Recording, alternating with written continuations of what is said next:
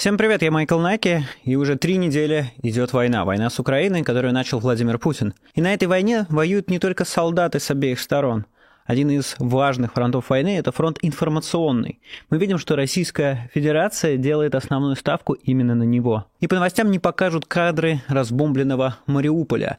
По новостям не покажут улицы Харькова, превращенные просто в какие-то ошметки. По новостям не покажут мирных людей, которые гибнут под обстрелами российской артиллерии.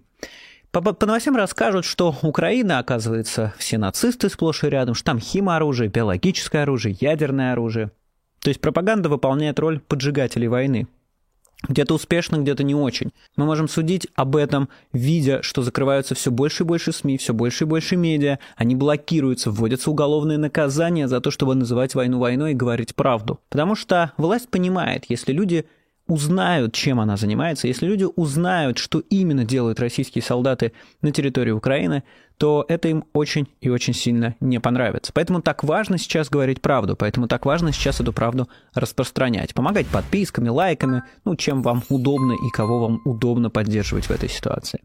Но мы видим, что в пропаганде не у всех выдерживают нервы. У кого-то просыпается совесть, у кого-то шкурный интерес. Марина Овсянникова на многие годы вписала себя в историю Российской Федерации. Она вышла во время программы «Время» с плакатом против войны. И это очень героический мужественный поступок. Да, все эти годы она этой пропаганде помогала, но тем не менее сейчас в критический момент она сделала поступок с большой буквы «П». Кто-то уходит по-тихому, люди бегут из пропагандистских медиа, об этом сообщает сразу много источников, что все меньше и меньше специалистов остается на ВГТРК, Russia Today, Первом канале и на многих других площадках. Я решил обсудить с Сергеем Пархоменко пропаганду как таковую, как она работает, на кого она влияет, как с ней бороться и что сейчас с ней происходит. Мы поговорили обо всем этом в этом видео. Итак, наш разговор с Сергеем Пархоменко. Ну, э, давайте я сразу скажу, что я не в России и уже некоторое время, несколько месяцев не в России, поэтому никаких, э, никакого моего собственного инсайда на этот счет, насчет пропагандистов, которые куда-то бегут, у меня нет. Я это наблюдаю только со стороны.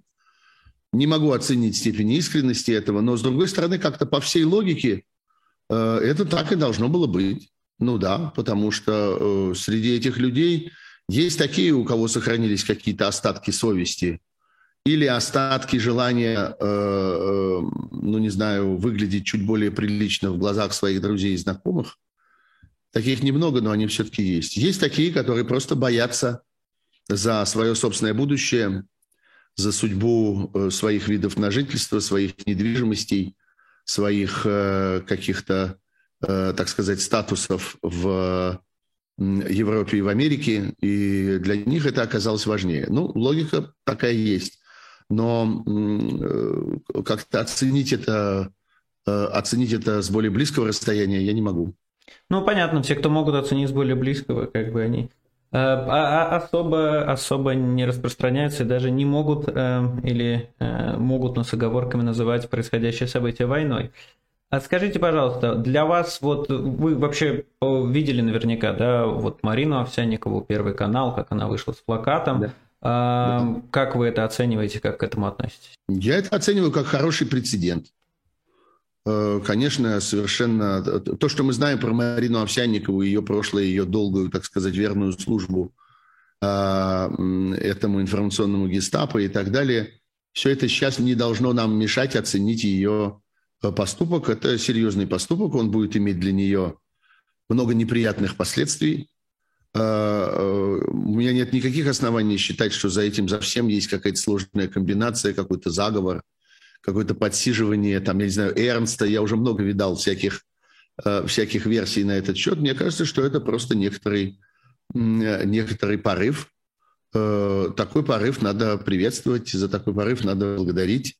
Превращать это, так сказать, в какой-то всемирный подвиг и немедленно требовать, чтобы Э,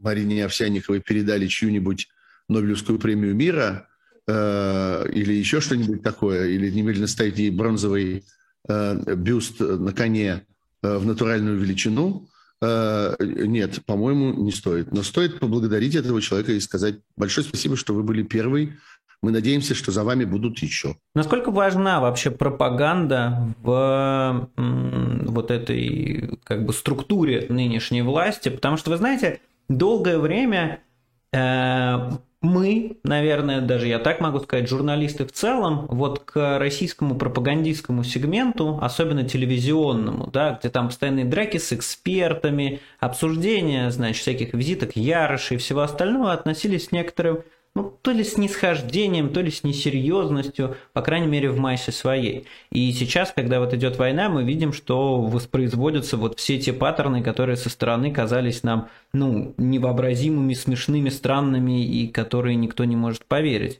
Вот как вы оцениваете роль пропаганды в нынешней структуре российского общества в реализации э, желаний и, значит, идей нынешней власти? Очень высоко оцениваю.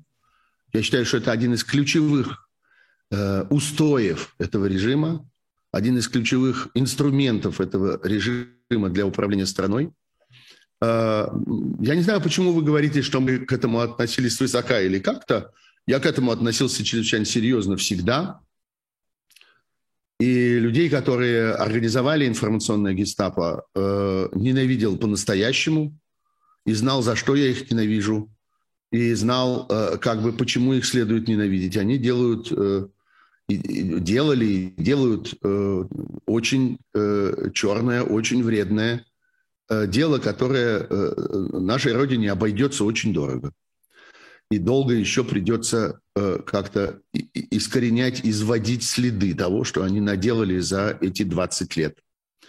А, другое дело, что в последнее, последнее время были все основания говорить, что они проигрывают в соревновании, что они теряют аудиторию, аудитория утекает в неконтролируемые э, интернет-каналы, э, и конкуренция, которая там возникает, неизменно у них выигрывает.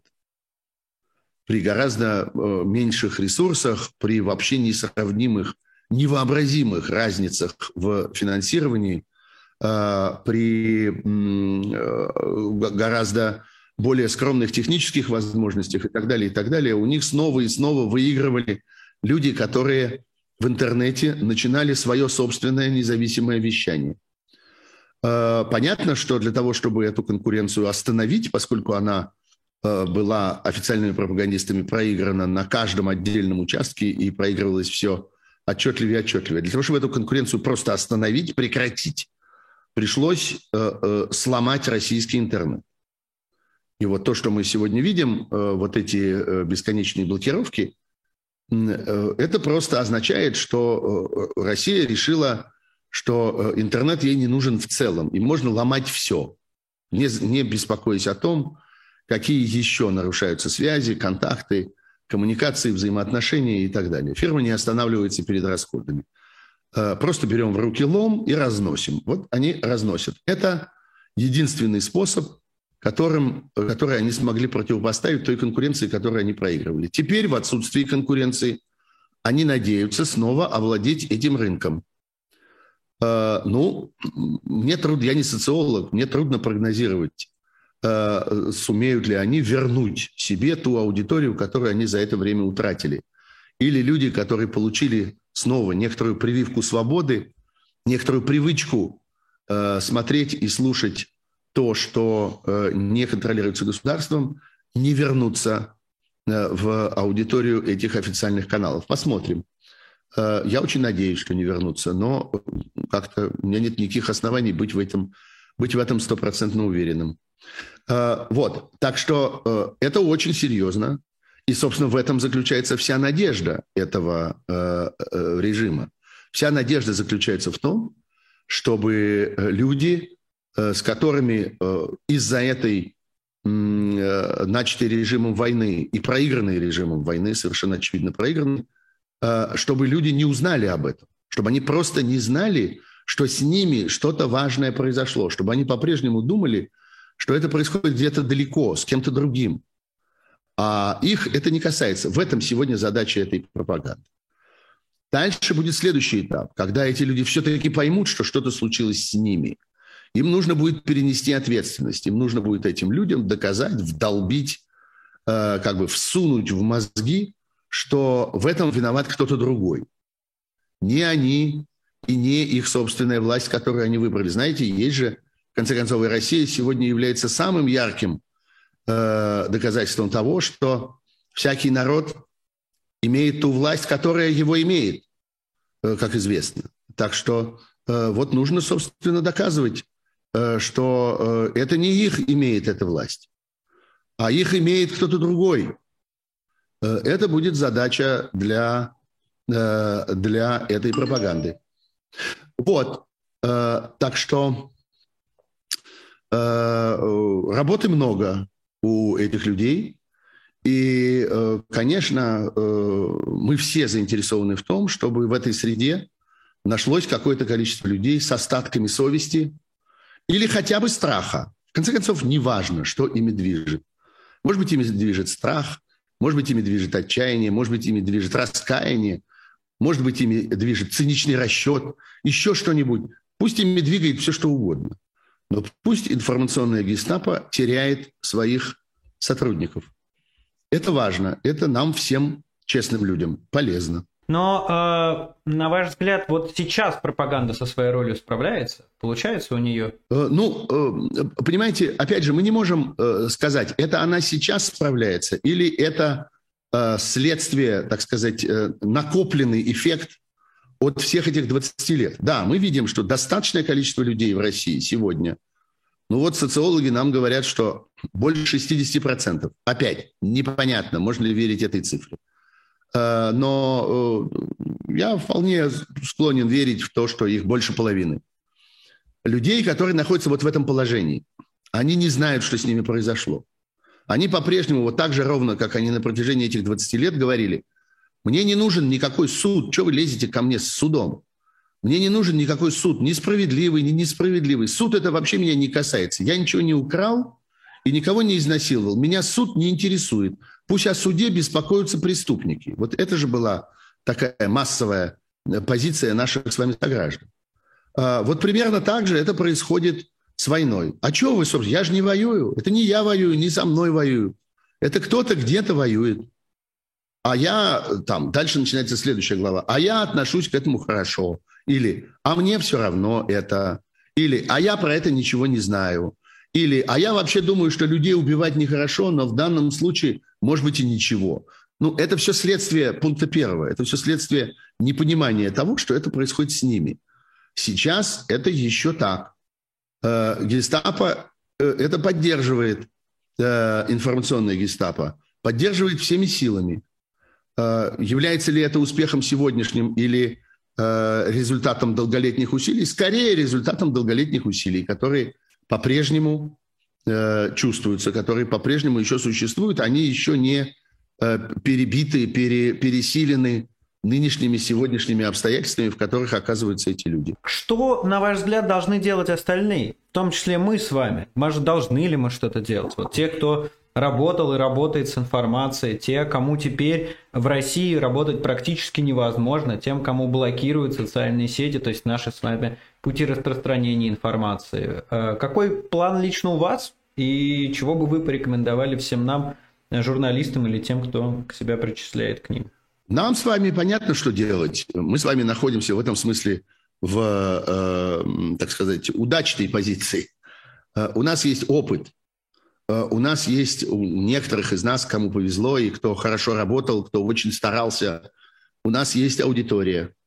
Эта аудитория сейчас, заметим, расширяется. Я, например, в моем YouTube-канале вижу взрывообразный рост э, аудитории. Никогда у меня не было столько просмотров и столько подписчиков. В Телеграм-канале я вижу взрывообразный рост аудитории. Никогда у меня не было столько подписчиков и столько комментариев. Это означает, что наша работа нужна. Это означает, что люди ждут, что эта работа будет продолжаться. Ее нужно продолжать.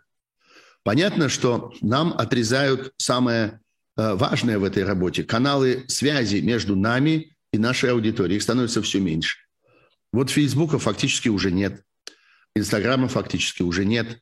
Э, э, Телеграм, Телеграм пока существует, но, скажем, YouTube каждый день и каждый час может оказаться последним. Ну что же, э, надо использовать эти каналы до тех пор, до той последней секунды, пока их можно использовать, и стараться изо всех сил использовать их интенсивно, наполнять их информацией, наполнять их экспертной информацией, разговаривать с людьми, которым есть что сказать по делу, по существу дела, а не просто, так сказать, э, э, обозреть общую картину. И обращаться к нашей аудитории с просьбой способствовать ее расширению, потому что проблема ведь не только в том, что у людей нет реальной информации, а проблема в том, что люди как-то живут с ощущением, что эту реальную информацию взять негде. А на самом деле есть где. На самом деле она вполне доступна. Нужно просто совершить несколько небольших усилий. Несколько раз кликнуть мышкой, несколько раз э, э, подойти к монитору своего компьютера вовремя и так далее. Э, нужно, чтобы люди, которые уже сегодня общаются с нами, рассказали об этом своим коллегам, своим друзьям, своим э, э, родным, своим родителям это чрезвычайно важно, своим детям это чрезвычайно важно. Тогда, когда мы останемся без этих традиционных каналов связи, а скорее всего это произойдет, я думаю, что Россия попытается окончательно закуклиться в своем собственном интранете, отрезав все связи с окружающим миром, все идет, собственно, к этому. Ну, во-первых, мы э, должны надеяться и должны быстро реагировать на те новые технологические возможности, которые э, нам предоставит наука, техника и бизнес. Э, да, мы знаем, что одновременно сейчас в мире разрабатывается целый ряд систем непосредственного вещания спутникового. Простите. И нужно э, быстро будет научиться этим пользоваться, быстро взять это на вооружение и быстро постараться оповестить об этом свою аудиторию. Ну а дальше надо пользоваться альтернативными источниками. Может быть, в какой-то момент даже и не электронными. Может быть, в какой-то момент придется вернуться к печатному самоиздату. Может быть, в какой-то момент придется вернуться к радио, а, причем радио такому средневолновому, длинноволновому, коротковолновому, а, такому, которое будет доступно. То, что мы наблюдаем в этом пропагандистском нарративе, оно вообще как работает? Потому что для меня, наверное, самый большой шок не только вот в последние 20 дней войны, да, но и в последние годы этой пропаганды, а шок того, насколько она прямая, насколько она бесхитростная, насколько она вот прям такая лобовая, мало отличающаяся от пропаганды середины прошлого века. И было не то чтобы ощущение, но Э, надежда, что это ну не может так работать, да, что вот современный человек в 21 веке, а не знаю, там, как они себя называют, с лучшим советским образованием, да, там и со всем остальным, он как бы вот смотря вот это, да, как-то будет все равно подвергать это некоторую оценку, некоторому анализу, но как будто бы на выходе мы видим, что это, это работает. Вот у вас есть понимание, как оно работает? Знаете, ну, есть какие-то, так сказать, э, объективные особенности человеческой личности, человеческой психики. Есть же прекрасная фраза, что нет ничего более тонкого, чем грубая лесть. Мы все в действительности падки до грубой лести. Мы любим, когда нас хвалят, когда нами восхищаются. И мало кто из нас умеет оборониться от этого, умеет сохранить хладнокровие и сказать, э, э, э минуточку, минуточку, тут что-то не то.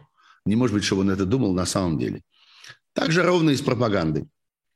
Кроме того, эм, вы знаете, мне кажется, что наше представление о том, каков был, так сказать, научно выражаясь, паттерн, способ эм, пользования интернетом, интернет-информацией у огромного количества наших сограждан, это наше представление было несколько идеалистическим. Нам казалось, что ну вот есть десятки миллионов, фактически все население России, которое является клиентами интернета, пользователями интернета. Ну, это уже хорошо. Это значит, что эти люди имеют доступ к новостям, к квалифицированным комментариям, к э, э, видео, умеют оценивать это все, умеют выбирать свои источники и так далее.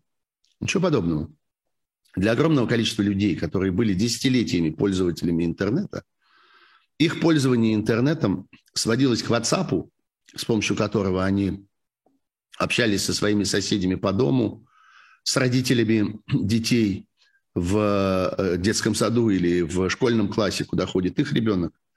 Ну и еще там в нескольких э, таких утилитарных чатах они присутствовали. Очень много порнографии, очень много игр, очень много ворованного видео, причем такого достаточно, э, так сказать, я бы сказал, простого по восприятию. Вот, собственно, и весь интернет. А никаких новостных сайтов, никаких э, социальных сетей э, более или менее содержательных. Ну, скажем, Facebook в России приобрел вообще не свойственную Фейсбуку в мире серьезность, содержательность и глубину, несмотря на все наши претензии к нему, на обилие там каких-то скандалов, каких-то нелепых э, каких-то э, истерик и всего прочего. Но в среднем российский Facebook – это очень серьезная медиа. Вообще, Facebook не был предназначен для этого изначально. Поэтому все наши претензии к нему и все наши испытываемые в связи с Фейсбуком и его внутренней структурой неудобства, он вообще-то мессенджер для студенческих общежитий первоначально. И главное, что в нем должно было быть, это фотографии из последней вечеринки, которыми можно делиться и рассказывать друг другу, кто с кем целовался. Вот, собственно, зачем был Фейсбук-то нужен. А вместо этого мы видим вон чего в нем. Но это очень небольшая часть аудитории. И не случайно э, в России просто под орех проиграл э, ВКонтакту и даже Одноклассникам. И мне приходилось в штаб-квартире Фейсбука в Пало-Альто обсуждать это с тамошними сотрудниками, которые говорили, да, мы проиграли, потому что мы не можем вывешивать столько домашнего порно сколько есть в контакт, в Одноклассниках, и столько пиратского видео и музыки, сколько их есть э, во ВКонтакте. Мы не можем с ними конкурировать на этих полях. Поэтому, да, мы проиграли. Там гораздо больше аудитории, чем, чем у нас. Вот. Э, так что э, э, российская аудитория в массе своей довольно, что называется, немудрящая. И у нее, например, в том, что касается интернета, в массе ее нет главного навыка. Навыка подбора себе адекватного набора источников. Э, вот то, что есть у вас, то, что есть у меня, то, что есть там у многих наших друзей и знакомых. Вот это список э, YouTube-каналов, э, аккаунтов в Фейсбуке, э, информационных сайтов и всяких интернет-медиа, куда я хожу и где я смотрю и читаю. А вот это список, я даже не держу этого списка, но я, в общем, и так знаю, тех э, каналов, источников, сайтов и прочего, которые я игнорирую. И вот так у меня это устроено. И так это у меня устроено годами. У огромного количества наших с вами соотечественников это никогда не было устроено так. Поэтому, когда появляется настойчивый канал, который к ним продалбливается – они, в общем, остаются безоружными перед ним. Да, они начинают потреблять. Вот им, знаете, э, я так себе это представляю, что вот кто-то пьет, э, так сказать, сок через трубочку, да, а кому-то проделали в щеке дырку, вставили туда эту трубочку и льют. Он, в общем, сам этой трубочки в руки не брал. Ему просверлили. Вот примерно так это выглядит в информационном смысле сегодня, и поэтому это работает. Бороться с этим можно было только так, как, собственно, и боролись. Конкуренцией, противопоставлением, попыткой переманить э, аудиторию, делая свои сообщения ярче, э, веселее, талантливее, остроумнее, динамичнее, как это делали лучшие YouTube-блогеры которых мы знаем, там Юрий Дудь, э, Пивоваров со своей редакцией, Шихман со своим «А поговорить» и так далее. У них есть, так сказать, ясные достоинства у каждого из них, свой стиль, своя личность, свое отношение. И так, собственно, главный и лучший пример – это Навальный со своими видео. Они очень хорошо сделаны. Они так хорошо сделаны, композиционно, текстово, ритмически, эстетически, как выглядит человек, который сидит в кадре, как он жестикулирует, э, что отражается в его глазах. Ну, он обыграл их всех. А, сломать это можно было только ломом. Ну, они взяли лом и сломали. Последний вопрос. Как вам кажется, вот, допустим, представим, что завтра все, нет этого режима. Путин ушел в отставку, схватил инсульт, э, улетел на Марс, что-либо еще произошло. А, но у нас остались граждане, граждане, зрители телевизора, а, которые вот всю эту пропаганду, которую им через трубочку в голову вливали, что с этим надо будет делать? И надо ли будет делать хоть что-то? Ну, конечно, надо. А как же? А что же этих людей оставить, оставить как-то одних в полном недоумении? Э, конечно, тогда, когда сменится верхушка этого режима, моментально сменится и обслуживающий персонал. Точнее, сам персонал, может быть, останется тот же, но его стиль, его направление мысли, его слова, мы все это увидим. Все это будет происходить быстро, местами смешно, но этот юмор смогут оценить только люди, э, вообще в целом умеющие э, думать и сравнивать. К сожалению, у большинства наших сограждан очень короткая память. Они легко забывают, легко прощают не обращают внимания, вообще не, не как-то не отдают себе отчет в существовании такого фактора, как репутация. Мало ли, что он говорил вчера. Ну, что-то говорил вчера. Ну, сейчас же он вот что говорит. Вот и все отношения. А, все это радикально будет меняться. Но наша задача будет восстановить Э, максимально быстро вот эти альтернативные каналы, которые сейчас последовательно разрушаются день за днем и час за час. И не, так сказать, ломиться туда. Пустите меня в программу к Соловьеву. Пустите, я там скажу правду. Да пропади он пропадом. Пусть он варится внутри своей программы. Но важно, чтобы снова возобновились альтернативные каналы, и снова началась эта конкуренция. Мы эту конкуренцию, конечно, выиграем в очередной раз. А, но это будет нелегко. Нелегко будет восстановить это. Э, нелегко будет технически подхватить то, что разломано, разрушено. Но другого выхода нет.